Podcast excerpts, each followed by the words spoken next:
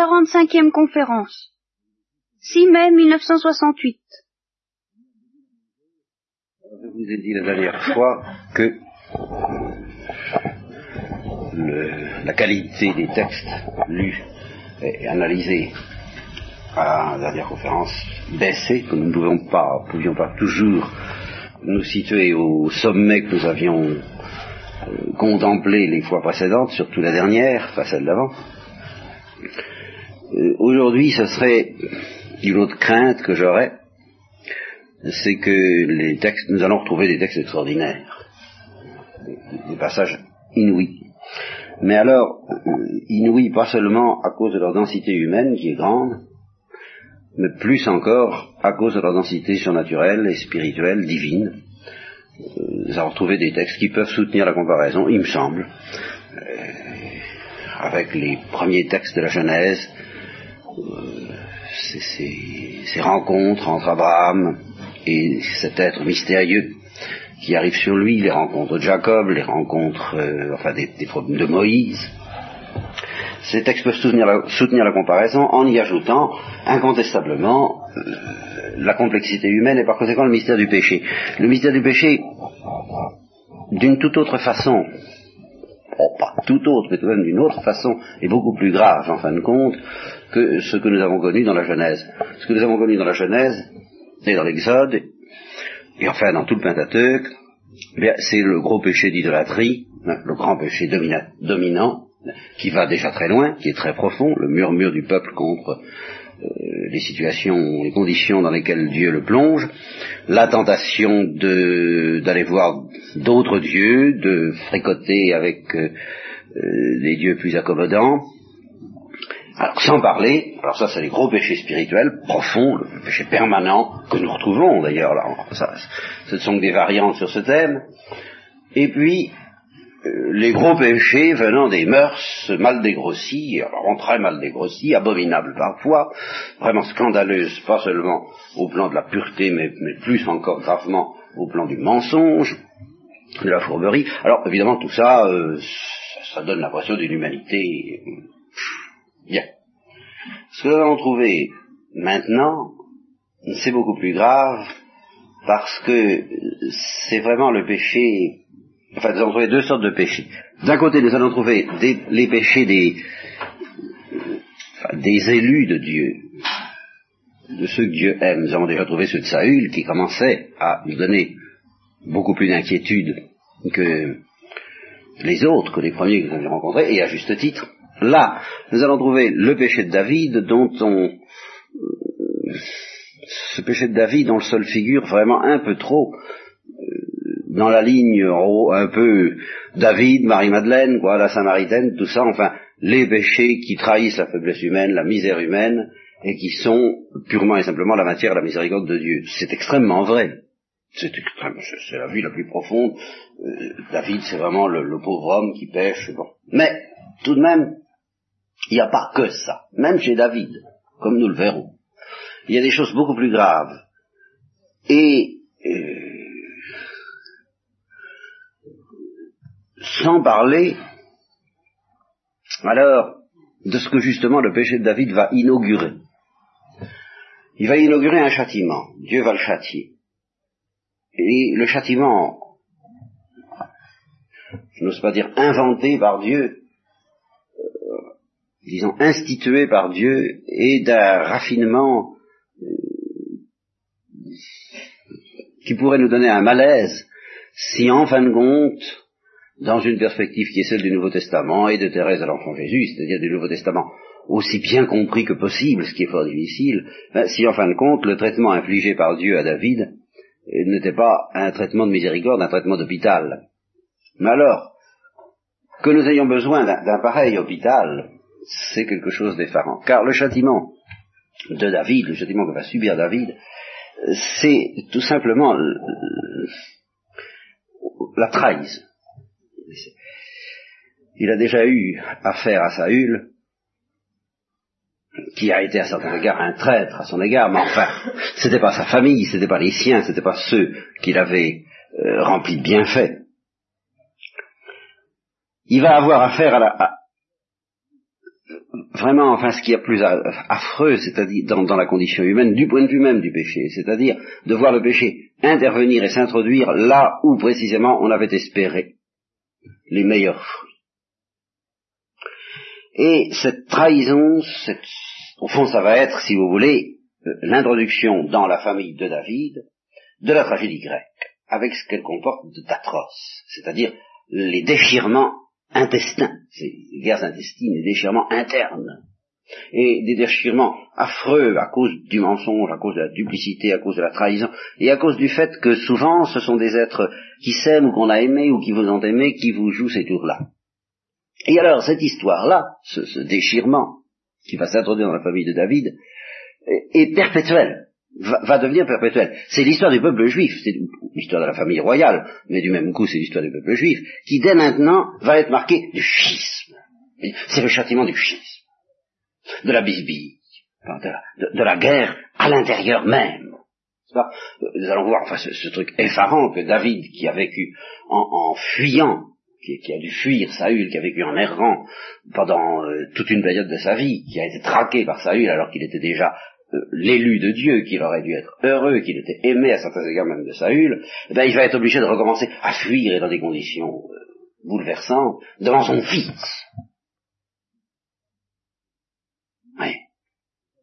Alors ça c'est quand même... C'est fin du fin comme châtiment, on peut pas dire... pas, et que David ait eu besoin de ça pour en arriver à la pureté et à la fidélité authentique, à la sainteté, quoi, à laquelle Dieu voulait l'amener, ça nous paraît un peu gros. Quand on découvre de quoi David était capable, nous allons le voir aussi, ça paraît plus vraisemblable. Enfin, c'est ce jeu entre le péché et la miséricorde, c'est quelque chose. Et alors, donc, ce, déchirement affreux qui s'introduit dans la famille de David, après son péché, que nous, nous le verrons, ne quittera plus la maison d'Israël il y aura une, petite période de, gloire avec Salomon, comme il y a une période de gloire en ce moment pour David, mais très vite, ça recommence. Hein. Euh, et c'est ce schisme qui sera certainement la cause profonde de la déportation de Babylone, de l'exil, et, de cette espèce de longue, longue, lente agonie euh, du peuple juif, de la religion juive, jusqu'à la ruine du temple en 70 à peu près après Jésus-Christ. Voilà, voilà à quoi nous arrivons. Nous arrivons dans cette zone, une zone extrêmement sombre, comme vous voyez. Et pourtant, une zone très belle parce que je crois que nous allons commencer à franchir un, degré de plus, nous avons un, pas de vis de plus, nous allons tourner un, on peut, nous allons donner un tour de vis en profondeur supplémentaire à l'exploration de la miséricorde de Dieu. Parce que justement nous découvrons à quoi Dieu a affaire, ce, ce qu'il doit faire pour nous sauver, et comment les, trucs qu'il invente, si j'ose dire, pour nous sauver, ce qui est quand même assez simple. Alors l'histoire de, la vie de David, retenez ça, en gros, peut, euh, comporte trois périodes avec un prologue. Le prologue, c'est quand il était petit, quand il était en train de garder berger, en train de garder les moutons, et qui descendait les lions et les ânes, c'était là enfin les années heureuses, on peut dire. Vraiment, les seules années vraiment heureuses de David ont dû être ça, plus les toutes dernières au moment où il s'est approché de, la fin. Deuxième période, enfin première période de David homme, eh bien, nous l'avons vu, cette période mouvementée, qui semble une période de gloire et de triomphe, il triomphe de Goliath, il se fait reconnaître euh, par le peuple, il est de plus en plus de, mieux en mieux vu du peuple, mais en fait, nous avons vu que c'est une vie traquée. Constamment traquée. La, main de Dieu est sur lui, c'est ça qu'il faut, c'est ça qu'il faut bien se rendre compte, n'est-ce pas? Euh, Dieu te bénira dans toutes tes entreprises. Voilà, et voilà ce que ça donne.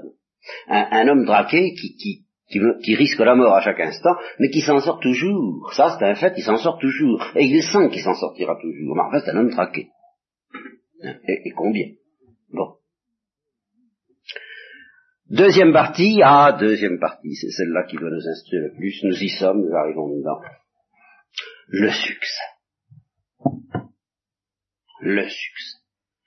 La période dangereuse par excellence, l'épreuve, des épreuves, à laquelle David ne résistera pas. il a été assez fort pour supporter l'adversité, il n'aura pas la force de tenir le coup dans la prospérité. Il fera comme tous les camarades. Et nous verrons que ça va très très loin, ça va au bord de l'enfer. Au bord de la damnation. Parce que on, ne retient de l'histoire de Bethsabée que la femme. Ça, c'est rien. Il y a le mari, ce qui est beaucoup plus grave. La manière dont David a agi envers euh, Uri, le mari, ça l'a mené littéralement, on ne peut pas en douter, aux portes de l'enfer. Lui, David. Bon, alors, troisième partie, eh bien, re la vie traquée, mais alors avec une profondeur de douleur d'autant plus grande que c'est dans sa maison, comme le dit après, comme le Christ l'a pris à son compte, c'est à partir de cette troisième partie que David devient vraiment la figure du Christ. Autestablement. Voilà, alors ce sont les grandes lignes. Entrons dans le détail. Premier point, c'est là où nous en étions la dernière fois. Euh, il décide de réinstaurer, David décide de réinstaurer l'arche d'alliance dans la ville qu'il choisit et qui est Jérusalem. Vous voyez où est Jérusalem euh, David avait remarqué, euh, soit dit en passant, nous allons y revenir, c'est vraiment le roi guerrier, David. Et, c'est très important parce que ça s'oppose à Salomon qui sera le roi pacifique, le roi de la paix. Et ce sont deux figures, là encore, du Christ, euh, chacune ayant sa signification. Alors, David, donc roi guerrier, ayant guerroyé un peu dans tout le territoire, s'est rendu compte de l'importance de Jérusalem qui coupait en deux le pays. Le sud, le Negev, Hébron, tout ça, avec tous les souvenirs, tout de même l'importance euh, que ça a fait pour le peuple juif, le sud, et puis le nord, qui avait également de l'importance, le lac de Génézareth, tout ça. Alors, euh, d'un point de vue militaire, il a compris l'importance de Jérusalem. Il a pu être séduit par sa beauté, Jérusalem si belle entre tes tours, chante le père Cogaillac, je ne sais pas si elle était déjà si belle que ça, puisqu'il l'a construite pratiquement. C'est surtout lui qui l'a construite, mais enfin elle était déjà construite avant. Elle n'était pas aussi bien, mais enfin elle, était peut-être déjà séduisante. Donc, euh, il a senti que c'était vraiment le cœur du pays, le carrefour entre le nord et le sud, et d'autre part entre Jopé, qui est une ville sur la mer, un peu au, je crois que c'est un peu c'est du côté de Tel Aviv quoi. Évidemment ça, ça Tel Aviv n'existait pas. Du côté de Jaffa si vous voulez. Et puis alors la Transjordanie ce qu'on appelle la Transjordanie qui s'appelle aujourd'hui la Jordanie du côté où on trouve Amman. Alors euh, Jérusalem était au carrefour. C'est à cause de ça qu'il attachait une telle importance à cette ville et qu'il a décidé d'en faire sa ville et d'y transférer l'arche d'alliance. Alors nous arrivons donc au premier épisode il va transférer l'âge d'alliance. Euh, pour le moment, euh, ça va bien. Nous ne sommes pas dans une, nous sommes dans la, dans la, joie du succès et euh, une joie légitime, très légitime, et qui, comme nous allons le voir, s'exprimera d'une façon très manifestative, très bruyante. Et là, il y a une petite leçon, une petite leçon pour notre vie spirituelle que nous pourrons noter en passant. Alors il fait monter l'âge d'alliance. Alors pour ça, il y a des détails. Je ne veux pas vous ennuyer avec ces détails, je vais essayer d'en retenir simplement la signification. Vous savez où elle est restée, l'Arche d'Alliance? Vous savez peut-être plus. Elle était restée à Kariat-Yarim, c'est-à-dire la, la, ville où, après beaucoup de tribulations, les Philistins avaient fini par la faire parvenir. Vous vous rappelez? N'est-ce pas? Bon, elle, avait été restituée à, Israël. Euh, elle avait d'abord séjourné dans une autre ville, le nom m'échappe maintenant de cette autre ville, ça n'avait pas marché, on l'avait mise à Kariat Yarim. Bon. Et alors, il fait, euh, elle était gardée par un, elle était gardée par un certain euh, Abinadab, bon, qui était un homme très bien, mais qui semble-t-il n'était pas lévite. Et il avait deux fils, qui n'étaient pas lévites non plus, Oza et Ayo, et on leur demande de porter l'arche d'alliance. Alors, ils portent l'arche d'alliance, et, euh, si vous voulez, c'est toujours la même histoire, ça recommence, ils ne comprennent pas la transcendance. Ils ne comprennent pas ce que c'est que l'arche d'alliance. Et David lui-même ne, ne saisit peut-être pas très bien. Alors le résultat, c'est qu'il y a un faux mouvement, le pauvre Oza essaie de retenir l'arche d'alliance avec ses deux mains. Enfin, et alors tout se passe comme si, dans l'arche d'alliance, circulait un courant à 3000 volts, enfin il est. Parce qu'il a touché l'ordre d'alliance sans être lévite. David tire tout de suite à conclusion. Il dit, bah, c'est parce qu'on a mis des on n'a pas mis des lévites, il faudra pas recommencer. Seulement, l'événement l'a tout de même frappé de, crainte, et alors il laisse l'arche chez un lévite, qui s'appelle Obededom. C'est ça? Et, et il, il ne se presse pas de la faire entrer dans Jérusalem jusqu'à un certain temps, n'est-ce pas? Elle reste chez ce, chez ce Lévite pendant un certain temps. On lui dit, mais ça va bien, ça va bien, il, n'en est pas mort, tu avais raison, euh, ça devait être parce que c'était un Lévite euh, qu'il fallait. En tous les cas, ça, se traduit pour lui par des bénédictions. Euh, il y avait à bénir la maison d'Obed-Edom et tout ce qui est à lui à cause de l'arche de Dieu. Oh bah alors David dit, on y va. Et il, vient, il va chercher l'arche d'alliance en utilisant des lévites et en leur faisant porter l'arche d'alliance comme il se doit, c'est-à-dire sans qu'il la touche. Il se revêt d'un éphode de lin, et on immole, il commence par faire six pas, et les six premiers pas, le simple fait que l'arche d'alliance est partie, qu'elle arrive vers la ville, alors David dit arrêtez, et puis un sacrifice, on immole un tour, on immole un bélier. Ça c'est vraiment, euh, nous verrons, nous l'avons déjà vu, c'est le gars qui ne marchande pas les sentiments, qui ne marchande pas l'enthousiasme, comme nous allons le voir, la reconnaissance, la, contrition non plus. Alors, on immole un taureau et un bélier, et David dansait de toutes ses forces devant Yahvé. Voilà. David, manifestement, appartient, à ce point de vue-là, à la race des fils de prophètes, c'est-à-dire à la liturgie que j'appellerais la liturgie explosive, par opposition à la liturgie hiératique, qui est très, belle, je crois beaucoup à, à l'authenticité de cette liturgie quand elle est imprégnée d'un sentiment contemplatif profond.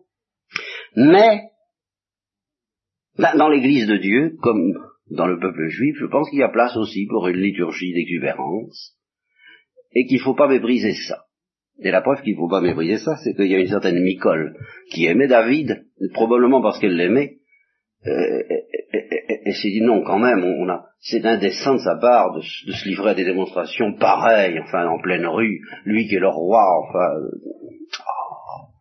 alors, euh, elle lui fait des reproches. Après, elle lui dit, bah, vraiment, t'avais belle allure. Ah, c'est, vraiment, non, c'est bien pour le roi, pour le, pour le roi de, il, s'est rendu glorieux aujourd'hui, le roi d'Israël. Il s'est découvert aujourd'hui aux yeux de ses servantes et de ses serviteurs. Comme se découvrirait un homme de rien. Tu n'as pas le sens de ta dignité, mon pauvre ami. c'est ça. Et alors David a cette réponse magnifique. Il lui dit, ben, je continuerai à ne pas avoir le sens de ma dignité. Aux yeux des gens comme toi, je serai méprisé. aux yeux de ceux qui aiment Dieu, je serai aimé à cause de ça. Je serai heureux. Je lis le texte. En présence de Yahvé, je danserai. Vive Yahvé, qui m'a choisi, de préférence à ton père et à toute sa maison, pour m'établir chef sur son peuple.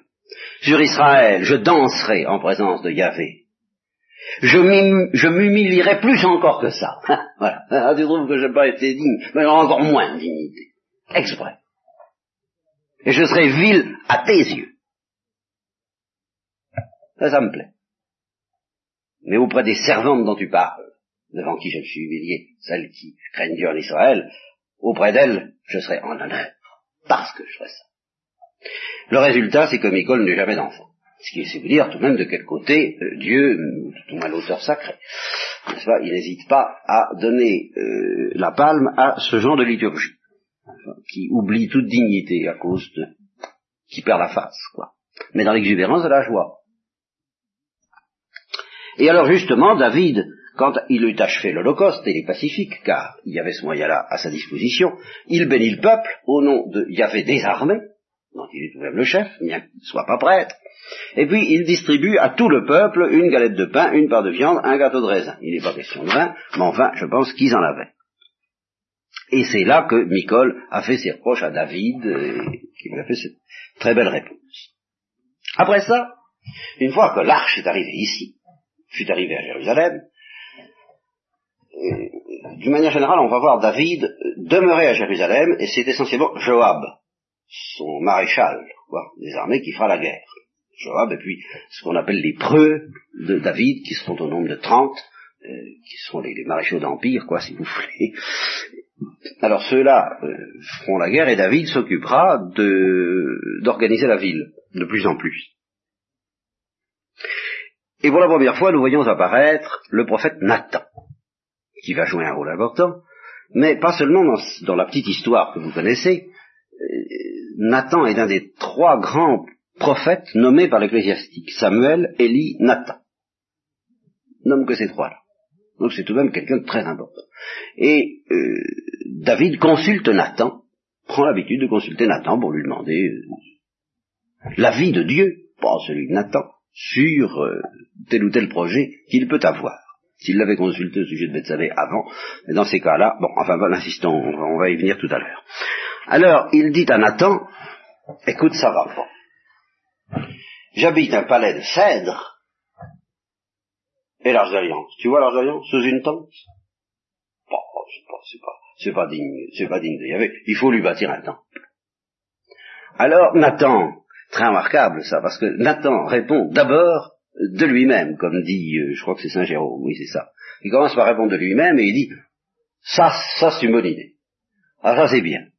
Va, euh, tout ce que tu as dans le cœur, va, fais-le, parce que Dieu est avec toi. Pour avoir dit, ça c'est une, une, bonne idée, bien pieuse, forcément, hein. Euh, sinon la maladie de la pierre, du moins la maladie du cèdre, c'est, ça,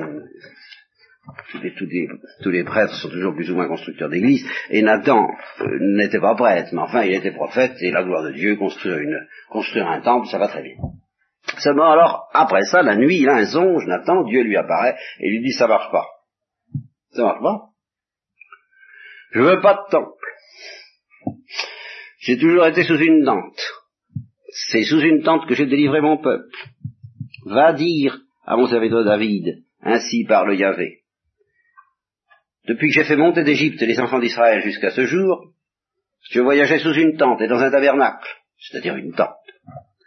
Pendant tout le temps que je voyageais avec tous les enfants d'Israël, est-ce que je leur ai demandé, une seule fois, de me bâtir une maison de cèdre? Hum Alors, alors donc tu vas dire à David, tu vas lui dire un certain nombre de choses très agréables, que nous allons voir tout de suite, et très importantes, mais je ne veux pas de temple. Euh, ce qui, je ne veux pas de temple. Ce qui peut paraître plus étonnant, euh, c'est que Dieu ait accepté un temple peu de temps après, et que ce temple a été en effet bâti par Salomon. Et alors c'est là où le livre des Paralipomènes, aïe aïe aïe. Alors dans le livre des Paralipomènes, il y a une explication du fait que Dieu ait refusé à David de construire le temple, et qu'il ait accepté, qu'il ait même, d'après le livre des Paralipomènes, carrément dit à David, c'est pas toi qui construiras le temple, c'est ton fils Salomon. À ce moment-là, bien sûr, Salomon existait. Au moment où nous sommes là, Salomon n'existe pas. Le motif est simple, c'est que David est un roi guerrier, il a trop de sang sur les mains. C'est étonnant, cette histoire-là. Vous voyez comment la Bible est tout de même complexe et contradictoire. D'un côté, Dieu sait si Dieu, s'il faut se dire, encourage la guerre et, l'anathème et de ne pas faire pitié et de... Hein, bon.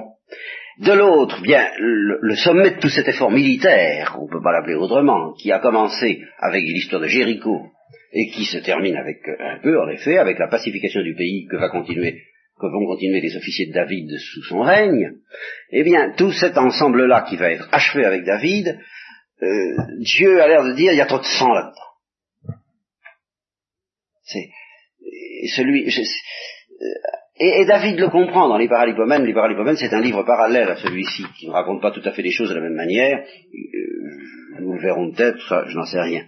En fait, de temps en temps, il est bon de prendre un renseignement du côté de cette espèce, cette autre chronique, eh bien, dans ce livre des Paralipomènes, David comprend, il est tout à fait d'accord, il dit j'ai trop de sang sur les mains, non, je suis pas digne de faire le temple du Seigneur.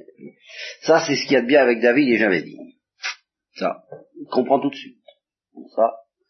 Alors, euh, c'est mon fils. Alors lui qui sera le roi de la paix. Et effectivement, euh, Salomon qui terminera mal aussi, quand même. Enfin, ne fera pas de guerre, tout au moins pas, pas de guerre aussi spectaculaire et sanglante et durable que celle de David. Et, il semblerait pourtant que s'il y a un, homme pacifique, à première vue, à première vue c'est David qui a refusé de tuer Saül, mais c'est pas si simple, nous l'avons déjà vu tout de même euh, exécuter euh, allègrement certaines, certains incirconcis, justement, le de Dieu on y va carrément, puis nous allons le voir. Euh, encore par la suite, d'une manière beaucoup plus grave, montrer qu'il a du sang sur les mains quand même. Alors ce serait le motif profond pour lequel Dieu ne, pas accepté le temple de la main de David. Ceci dit, ben, il faut le consoler, le pauvre David, parce que tout de même, ça partait d'une bonne intention. Hein. Alors, euh, voilà la bénédiction de Dieu sur David que lui transmet le prophète Nathan. Je t'ai pris au pâturage. Alors toujours la même chose. Vous savez, Dieu il a toujours un peu tendance à dire tu te souviens de hein, tout ce que j'ai fait pour toi. bon. Alors je t'ai pris au pâturage. Derrière les, derrière les brebis, je vais chercher, vous voyez, là, c'est très joli, n'est-ce pas On le voyait même pas, il y avait les, les fils de, c'est Isaïe qui s'appelait, je crois, euh, Isaïe, n'est-ce pas? Ou, ou six, je ne sais plus, enfin peu importe. Six, oui c'est ça. Et alors, euh, juste qui arrivait là, euh, qui se présentait devant Samuel, et Dieu disait c'est pas ça, c'est pas celui-là. Et alors derrière les brebis, là-bas, là-bas, hein, je t'ai pris au pâturage derrière les brebis pour être prince sur mon peuple, sur Israël. J'ai été avec toi partout où tu allais, et j'ai exterminé tous tes ennemis devant toi, et je te ferai un nom, comme le nom des plus grands qui sont sur la terre. J'assignerai un lieu à mon peuple d'Israël. C'est pas encore fait. Et je l'y planterai. Il c'est pas encore fait, et alors c'est pas encore fait parce que à partir de maintenant, je vous demande d'entendre ce texte. Nous sommes à trop. on pourrait dire trois registres. Celui de David et de Salomon, celui des rois d'Israël et celui du Christ. C'est une des prophéties messianiques les plus importantes de la Bible. J'assignerai un lieu à mon peuple d'Israël et je l'y planterai. Il y habitera chez lui et il ne sera plus troublé. Et ça, ça ne sera tout à fait vrai qu'avec le Christ, euh, si on peut dire. Si on peut dire. Mais, bon, enfin, passons. C'est pas le moment de parler du Christ, mais sachez qu'il est à l'horizon. Et les fils d'iniquité ne l'opprimeront plus comme autrefois, et comme depuis le jour où j'avais établi des juges sur mon peuple d'Israël, alors il y a déjà une première réalisation euh, salomonesque ou salomonique, si j'ose dire. Ça va y avoir un moment de, de tranquillité réelle, temporelle, solide, très bref. Et le mal viendra du dedans, qui, qui rongera ce, cet édifice. C'est justement pour ça que cet édifice n'est pas, pas définitif, parce qu'il n'est pas assez pur. Mais enfin, on peut dire pour un certain temps, pour 100 ans par exemple, euh, ben, c'est vrai. C'est ce qui va se passer. Comme depuis le jour où j'avais établi des juges sur mon peuple d'Israël. Vous en avez vu de toutes les couleurs depuis ce moment-là. Ben, ça va être fini. Je t'accorderai le repos. Oui, ce repos. En te délivrant de tous tes ennemis. Et ça, temporellement, c'est vrai. Et éternellement, c'est encore plus vrai. De plus, Yahvé annonce qu'il te fera une maison, à cette notion de la maison de David. Quand tes jours seront accomplis, alors ça devient de plus en plus messianique, et que tu seras couché avec tes pères, je susciterai après toi ta postérité, celui qui sortira de tes entrailles. Alors c'est Salomon, et c'est Jésus. Et j'affermirai le trône de son royaume pour toujours. Celui-là bâtira un temple à mon nom. Alors voyez-vous, ce fait de différer, c'est à la fois, ben, pour la raison que je vous donne, et puis c'est à la fois pour que justement, euh, Salomon est un peu comme Melchisedec, le sacrement de la transcendance du temple. C'est un autre que toi qui va bâtir ce temple. Alors ça va être Salomon en figure du, du roi de la paix. Ce sera vraiment le roi de la paix, ce sera le roi fort qui expulsera Satan, le Christ l'a dit, mais ce sera en même temps le roi de la paix, et toi, David, tu n'es pas encore le roi de la paix. Mais il sortira de toi, ce sera ton fils. Celui-là bâtira un temple à mon nom, et je fixerai pour toujours le trône de son royaume. Et alors cette parole extraordinaire qu'a reprise l'épître aux Hébreux en disant, jamais Dieu n'a dit ça d'un ange. Je serai pour lui un père, et il sera pour moi un fils. Alors ça, ça concerne le Christ, et puis alors comme ça concerne aussi tout de même, c'est en figure, n'est-ce pas? Ça concerne aussi Salomon et les autres, et que euh, il, faut, il faut tenir compte que ce sont de pauvres hommes. Alors s'il fait le mal, car euh, c'est prévu quand même, ça, ça, ça n'arrêtera pas, cette histoire-là, eh bien je le châtirai avec une verge d'homme, ce qui veut dire modérément. pas d'une manière terrible comme avec Saül. C'est ce qu'il a dit. Et par les coups de fils des hommes. Mais je ne retirerai pas de lui ma miséricorde. Voilà. Comme je l'ai retiré de Saül, que j'ai rejeté de devant ma face. Ta maison et ta royauté seront pour toujours assurées en ma présence, ton trône sera affermi pour toujours. Nathan donc raconte tout ça à David. Et alors le commentateur nous rappelle tout ce que nous savons du Messie, au point où nous en sommes. Depuis la Genèse, le tout début de la Genèse, nous savons qu'il doit descendre d'une femme. Au chapitre 9, nous apprenons qu'il sera sémite, la race de Sem. Au chapitre 12, qu'il descendra d'Abraham, toutes les, vous vous rappelez toutes les promesses, toutes les bénédictions sur la postérité d'Abraham, et au chapitre 49, qu'il appartiendra à la tribu de Judas. Et c'est maintenant que nous apprenons que ce sera la famille de David, la maison de David, à laquelle appartiendra euh, la Sainte Vierge et Saint Joseph, l'un et l'autre. Alors, euh, devant cette espèce de prédiction euh, dont, dont David a compris que, ça me dépassait complètement, ça, là, là, il a le sens, hein. Devant cette espèce de prédiction, il oublie complètement que sa demande de bâtir un temple a été refusée. Alors là, il, il s'écrase immédiatement. Alors complètement. Mais qui suis-je, mon Dieu? Mais qui suis-je? Et quelle est ma maison pour que tu m'aies fait arriver jusque-là? Et c'est encore trop peu à tes yeux, Seigneur Dieu, car tu as parlé aussi de la maison de ton serviteur. Voilà, il a bien compris que c'était pour un avenir euh, qui le dépassait complètement, pour un avenir lointain, pour la durée même de l'humanité. Seigneur Yahvé, qu'est-ce que tu veux que je dise? Que, que pourrait dire encore David hein? Tu connais ton serviteur, Seigneur Yahvé. C'est à cause de ta parole et selon ton cœur que tu as fait ces grandes choses et que tu les as révélées à ton serviteur. C'est pourquoi tu es grand, Seigneur Yahvé. Il n'y a personne comme toi, il n'y a pas d'autre Dieu que toi, d'après tout ce que nous avons entendu de nos oreilles. Et euh, cette phrase que on chantait à la liturgie, autrefois au moment du Saint-Sacrement, pour celui du Saint-Sacrement souvent, est-il sur la terre une seule nation qui soit comme ton peuple, comme Israël, que Dieu est venu racheter pour son peuple, afin de se faire un nom et d'opérer en sa faveur de grandes et redoutables merveilles, etc. Alors il rappelle tout ce qu'il a fait. Maintenant donc, Yahvé, Dieu, la parole que tu as dite au sujet de ton serviteur et de sa maison, fais-la subsister à jamais qu'on exalte ton nom à jamais en disant le Dieu des armées est Dieu sur Israël. Le Dieu des armées, vous voyez, c'est pas encore le Dieu de la paix. Et que la maison de ton serviteur soit stable devant toi. Car tu as fait cette révélation à ton serviteur, je te bâtirai une maison. Alors c'est ça qui est admirable comme dialogue. David qui dit au Seigneur, je veux te bâtir une maison, et Dieu qui lui répond, non, j'en veux pas de ta maison, moi je vais t'en bâtir une. Ça, c'est sensationnel je te bâtirai, moi Dieu, je te bâtirai une maison. Et c'est de là y a la notion de la maison de David. La maison, c'est Jésus-Christ. Détruisez ce temple, je le rebâtirai en trois C'est pourquoi ton serviteur s'est senti le cœur de t'adresser cette prière. Laquelle? Ben, Peut-être celle d'avant, je ne sais pas. Peut-être parce qu'il sentait que Dieu voulait lui promettre une maison, il avait éprouvé le besoin, lui, d'en offrir une, je ne sais pas. Car ça pouvait très bien venir du Saint-Esprit, ce désir de lui bâtir une maison. Pressentant qu'il y avait une histoire de maison là-dedans, quoi. Hein, qu'il fallait qu'il y ait une maison.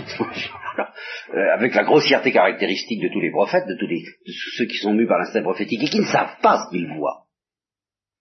C'est ça, c'est fondamental. Le vrai prophète ne sait pas ce qu'il voit. Et s'il prétend le dire avec certitude, il est en grand danger. Parce que, non, on, en trouve quelque chose, alors, euh, maison, bah, tiens, je vais faire une maison, oui, c'est ça que vous voulez, Seigneur, mais, mais non, moi, je vais faire une maison. Maintenant, Seigneur Yahvé, c'est toi qui es Dieu, et tes paroles sont la vérité même. puisque tu as dit au sujet de ton serviteur cette bonne parole, cette parole de bénédiction, eh bien commence tout de suite à bénir la maison de ton serviteur pour qu'elle subsiste à jamais devant toi, car c'est toi, Yahvé, qui a parlé, et par ta bénédiction, la maison de ton serviteur sera bénie éternellement. Alors à ce moment-là, euh, il reprend des guerres contre les Philistins, euh, ça marche très bien, il bat un peu tout le monde par là, enfin il pacifie le pays. Je vous... Je passe. Et quand il a fait ça, alors c'est toujours la même chose, on a l'impression vraiment que David, c'est l'homme dont, il n'y a pas à craindre de pécher, tellement il est bon, tellement il est délicat. Quand il a terminé la pacification du territoire, ou l'extermination des Philistins, euh, il dit, euh, mais la maison de Saül, est-ce qu'il ne reste pas quelqu'un Parce que je voudrais tout de même lui faire du bien, à cause de Jonathan. Alors on dit, ben oui, et Jonathan, il lui reste un fils, il a les pieds perclus, alors le roi le fait il le compte de tous ses biens, et il admet à sa table. Vraiment, enfin, en, termes banals, on dirait le type, quoi. Mais ça va beaucoup plus loin que ça.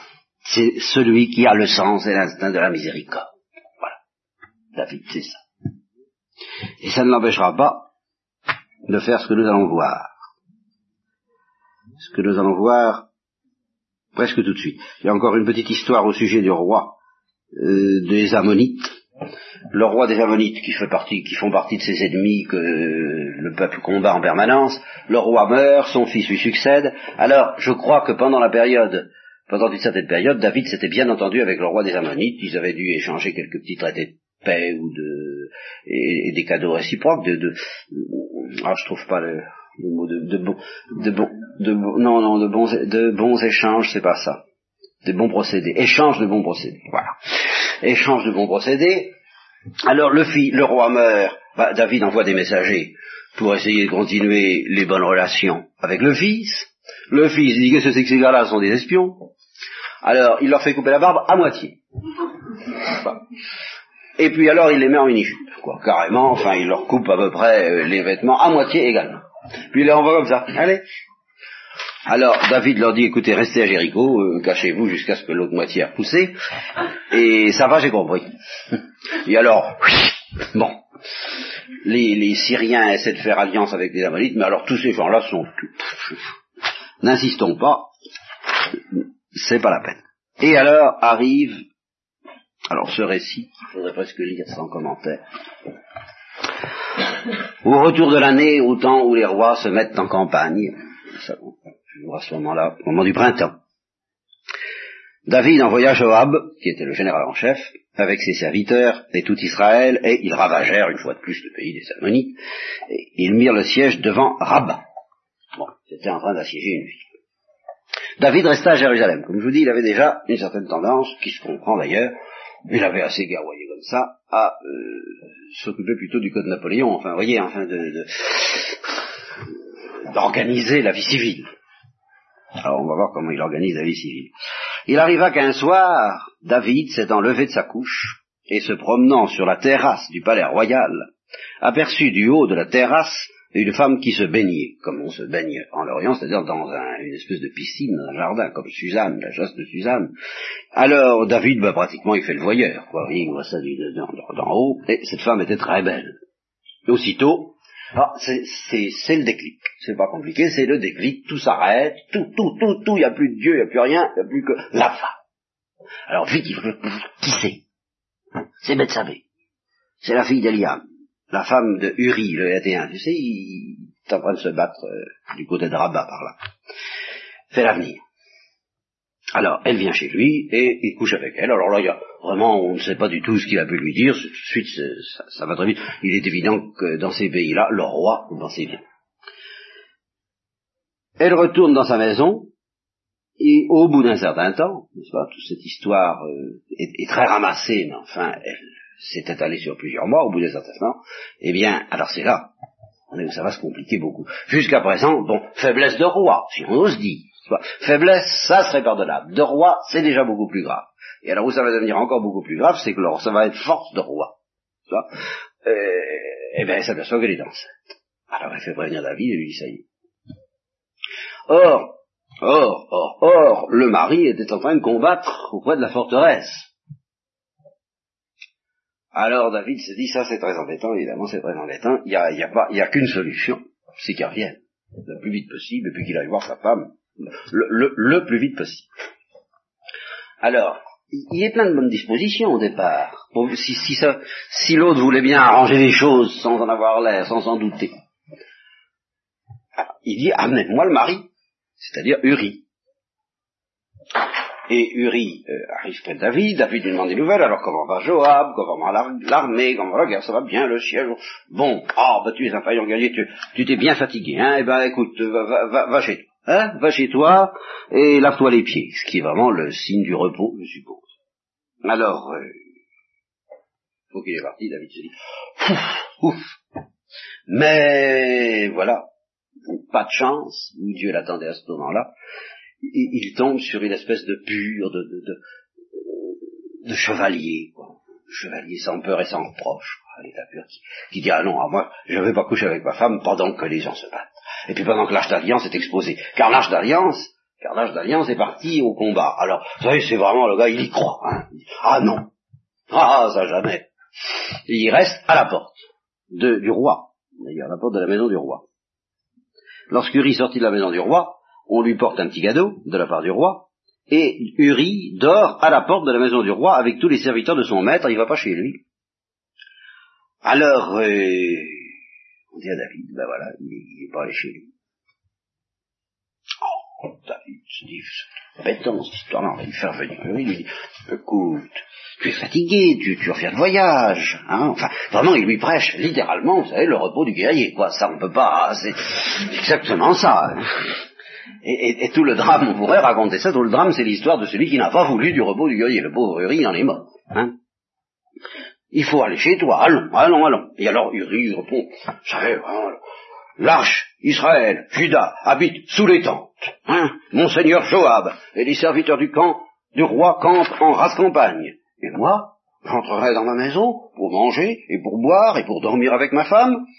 Oh, par ta vie et la vie de mon âme, et la vie de ton âme, oh, je ne ferai pas ça. Rassure-toi, ô roi, je ne ferai pas ça.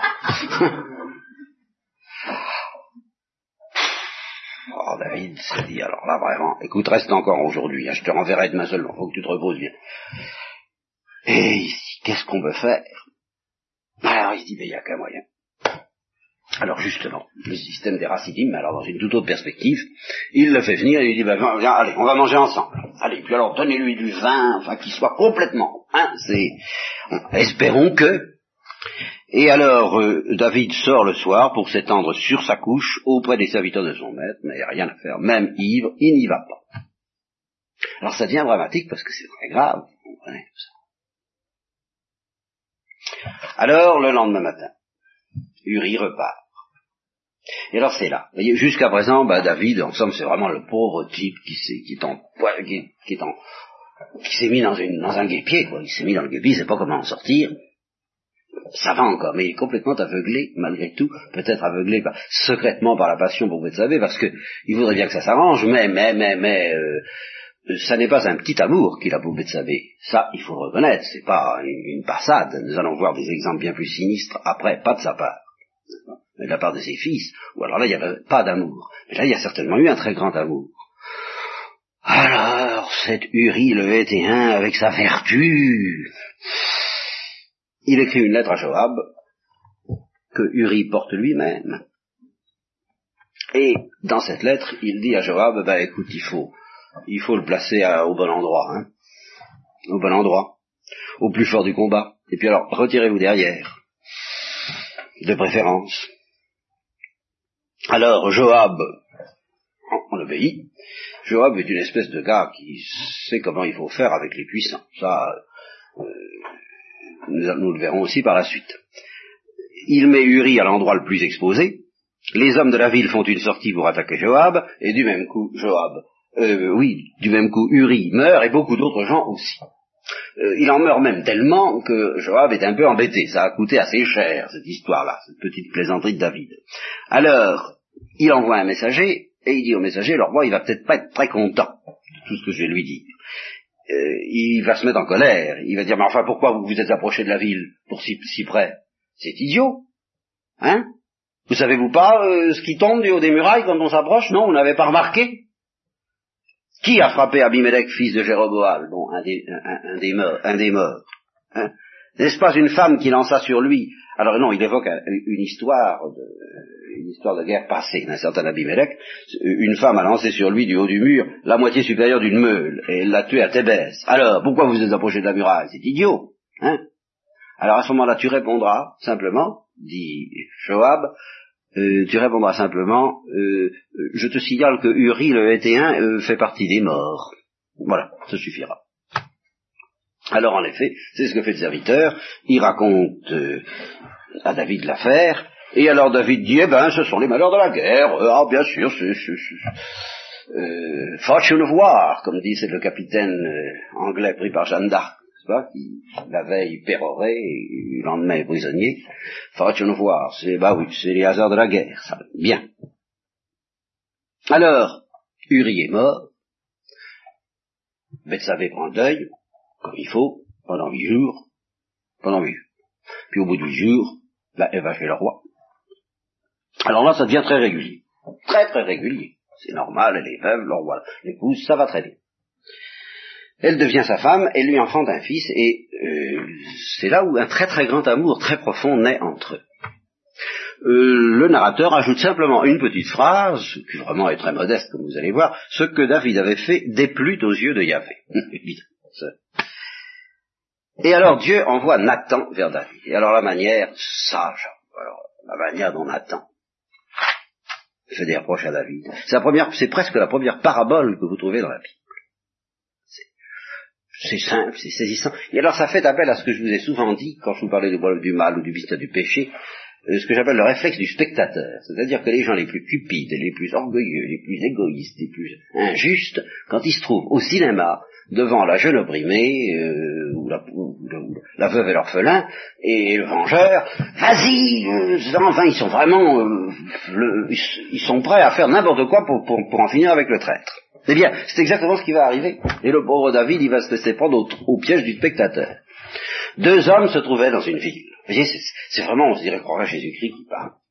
Deux hommes, euh, un, homme descendait la route de Jérusalem Jéricho. Deux hommes se trouvaient dans une ville, l'un était riche et l'autre pauvre. Simplicité des paraboles, pas d'histoire. Le riche avait des brebis, très important les brebis, puisque les brebis, euh, Bethsabée va être une brebis. Euh, le riche avait des brebis et des bœufs en très grand nombre. Le pauvre n'avait rien du tout. Si ce n'est une petite brebis qu'il avait achetée. Il l'élevait, et elle grandissait auprès de lui, au milieu de ses fils. Elle mangeait de sa bouchée. Ça vraiment, première évocation du mariage chrétien. Hein. C'est une splendeur. Elle mangeait de sa bouchée elle buvait de sa coupe et dormait sur son sein. Elle était pour lui comme une fille. Un visiteur vint chez l'homme riche.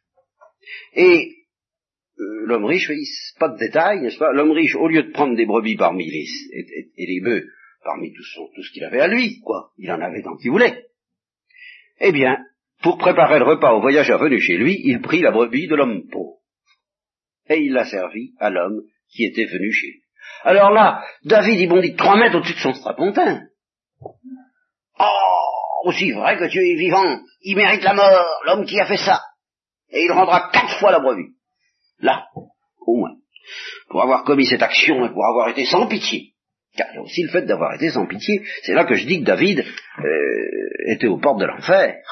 Tout de même, et plus qu'aux portes, enfin, quand on parle du péché mortel, même ce que ça veut dire, et il faut vraiment le savoir, il y a les péchés. Les péchés des hommes aimés de Dieu sont beaucoup plus impressionnants dans la Bible que les autres. Les péchés de Saül sont inquiétants, mais celui de David, qui a tout de même été capable de ça, ça veut dire que nous sommes tous capables de ça. et si nous n'avons pas compris ça, c'est que nous n'avons rien compris. L'homme qui n'a pas été tenté, que c'est-il Rien. Bon. Alors, Nathan dit simplement à David, tu es cet homme. Ah, Alors ça, c'est là où il ne marchande pas non plus. Ah, les émotions, de ce côté-là, il est marchand. Mais euh, Nathan, euh, Nathan précise quand même, ainsi parle le Dieu d'Israël. Je t'ai oint pour roi sur Israël. Je t'ai délivré de la main de Saül. Je t'ai donné la maison de ton maître. Et j'ai mis sur ton sein les femmes de ton maître. Ça, tu en avais tant que, tant que tu voulais. Puisque en ce temps-là, c'était encore la dureté du, de la polygamie pratiquement. Je t'ai donné encore la maison d'Israël et de Juda. Et si c'était trop peu, mais je t'en aurais encore donné bien. Voilà. Mais enfin bon, pauvre. Mais si t'en avais pas assez, t'avais qu'à m'en demander, je t'en aurais donné. Pourquoi tu pries? Pourquoi as-tu méprisé la parole de Dieu? En faisant ce qui est mal à mes yeux Tu as frappé par la glaive. Voyez, il commence tout de suite par là. Je ne reproche même pas d'abord de lui avoir pris sa femme, mais de l'avoir tué. Et il y a de quoi, enfin, euh, c'est quand même de beaucoup ce qui est plus grave. Il pouvait encore se reprendre et se rattraper. C'est là où David a été impardonnable parce qu'il fallait perdre la face. Il fallait vraiment. C'était pas drôle, ça, comme situation. C'était pas drôle. Ben, il y avait qu'à accepter. Tu as frappé par le glaive Uri le Hétéen. Tu as pris sa femme pour ta femme. C'est-à-dire, tu as fait tout ce qu'il fallait pour pouvoir en arriver là, et pas seulement euh, commettre une faute avec elle en passant. Et tu l'as tué par l'épée des Ammonites. Tu ne dis pas tu l'as fait tuer, tu l'as tué. Parce que euh, l'inconscience des hommes d'action est telle que David pouvait encore se dire oh, euh, euh, c'est les hasards de la guerre. Enfin, évidemment, je l'ai exposé, mais enfin. Exactement la faute de Saül à la guerre de David, remarquez bien. C'est ce que faisait Saül pour se débarrasser de David. Alors, commence justement. Maintenant, ta maison va devenir la maison des, des Atrides? Cette maison que je t'ai promise, le glaive ne s'éloignera plus jamais de cette maison. Parce que tu m'as méprisé. Et que tu as pris la femme d'Uri, le Hétéen, pour ta femme. Et alors, attention, c'est de ta maison même que je vais susciter le malheur sur toi. Et ça ira très loin, et effectivement, nous verrons que dans l'exécution ça ira très loin. Je prendrai tes femmes sous tes yeux et je les donnerai à ton voisin, et il couchera avec tes femmes à la vue de ce soleil. Car toi, tu as agi en secret, mais moi je ferai ça en face de tout Israël, puisque c'est justement parce que tu as eu peur qu'on voit. Eh bien, on verra. Et en face de ce soleil. Et alors là, le miséréré. Quand vous chantez le miséréré, euh, c'est David ne l'oubliez pas, c'est ça. J'ai péché contre Dieu. Et alors, euh, Saül aussi a dit j'ai péché, mais il s'est empressé d'ajouter des excuses. David, pas. C'est là où, alors là, il, repart dans le Saint-Esprit. Pas d'excuses. J'ai péché. C'est tout. Il ne dit pas un mot de plus. Alors, Nathan dit à David, tu es pardonné. Dieu te pardonne tu mourras pas. Parce que euh, c'était vraiment euh, tangent, hein, le péché mortel, justement, et, l'enfer. Bah, alors sans parler de la mort temporelle. Tu mourras pas.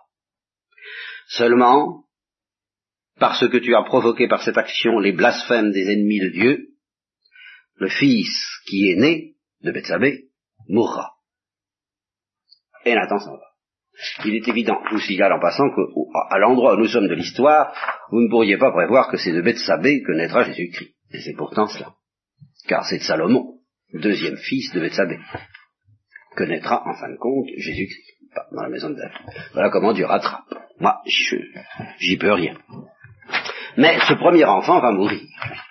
Et alors la manière dont il va mourir est inouïe et montre admirablement le, dialogue, le, jeu de David à l'égard de Dieu. Ça, c'est encore, c'est là où David rachète tout.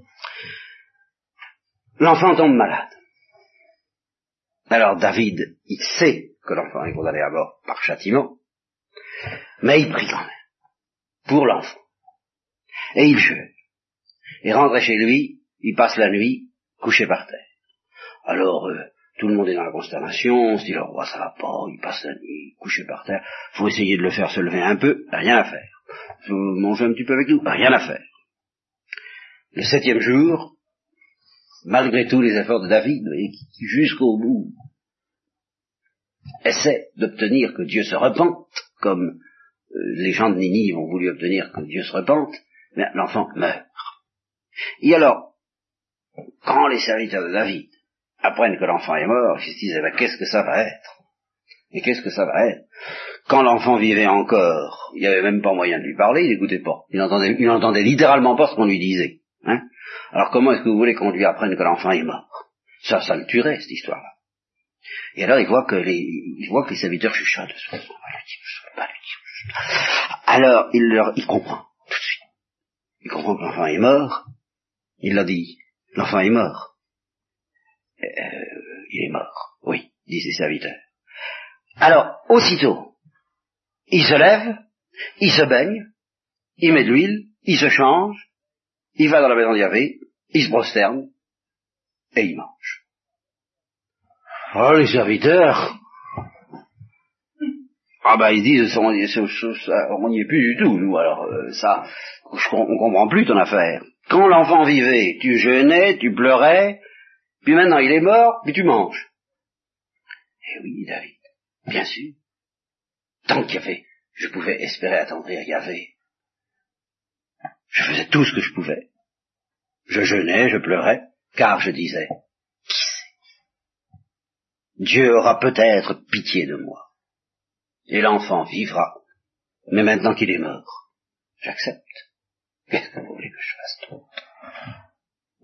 Admirez hein, toutes les histoires de la théologie de la prière, c'est quand même tout à fait au point, à la fois la demande jusqu'au bout, même alors que Dieu a dit non, et en même temps l'acceptation d'avance, mais l'acceptation qui n'empêche pas de supplier tant que il y a de l'espoir. Maintenant qu'il est mort, pourquoi jeûnerais-je Est-ce que je peux encore le faire revenir? C'est pas lui qui viendra vers moi, c'est moi qui irai vers lui un des textes qui manifeste la foi aussi de David et du peuple juif dans euh, la vie des âmes séparées et dans la résurrection, ou dans la résurrection des morts, enfin dans l'au-delà. Et alors, et alors à ce moment-là, eh bien, il vient, il va, il va consoler Bethsabée, vous voulez, parce que tout de même, euh, c'était son fils. Et euh, de nouveau, et très légitimement cette fois, et Dieu ne lui reprochera pas, qu'il couche avec elle, et elle enfante un fils qui s'appelle Salomon. Et alors, tout de suite, tout de suite, ce qui, là encore, est encore plus impressionnant, toujours quand on pense à la fin de Salomon, Dieu l'aima. Voyez la parole du jeune homme, du jeune homme riche. Yahvé l'aima. Et il le fit savoir par le moyen du prophète Nathan, qui décida de l'appeler Yedidia, c'est-à-dire le chéri de Dieu, le, le bien-aimé de Dieu, à cause de Yahvé. Eh bien, nous en resterons là, euh, encore une petite bataille contre les Ammonites, je termine là-dessus, ça va me permettre de terminer le chapitre et toute cette section de la vie de David. La troisième partie va commencer, la partie sombre du châtiment. Et donc on bat les Ammonites et on les emploie à la scie, aux ciseaux de fer et aux pics de fer. Alors la Vulgate, elle, a cru que ça voulait dire que les Ammonites ont été sciés, déchirés sous des traîneaux, coupés au couteau, jetés dans des fours et des moules à briques. Alors c'est pas ça du tout, ça veut dire simplement qu'ils ont été à la, ils ont été à la scie, ça veut dire qu'ils ont été occupés à scier, pas, et non pas sous la scie. Euh, attention aux prépositions, la vie d'un homme en dépend. Alors, c'est tout, et ça termine le chapitre pour cette fois à partir de, lundi, de, de, dans 15 jours, nous ferons connaissance avec un être, encore un être auquel on ne pense guère. Alors lui, qui est un des plus sinistres à certain point de vue de la Bible, Absalom.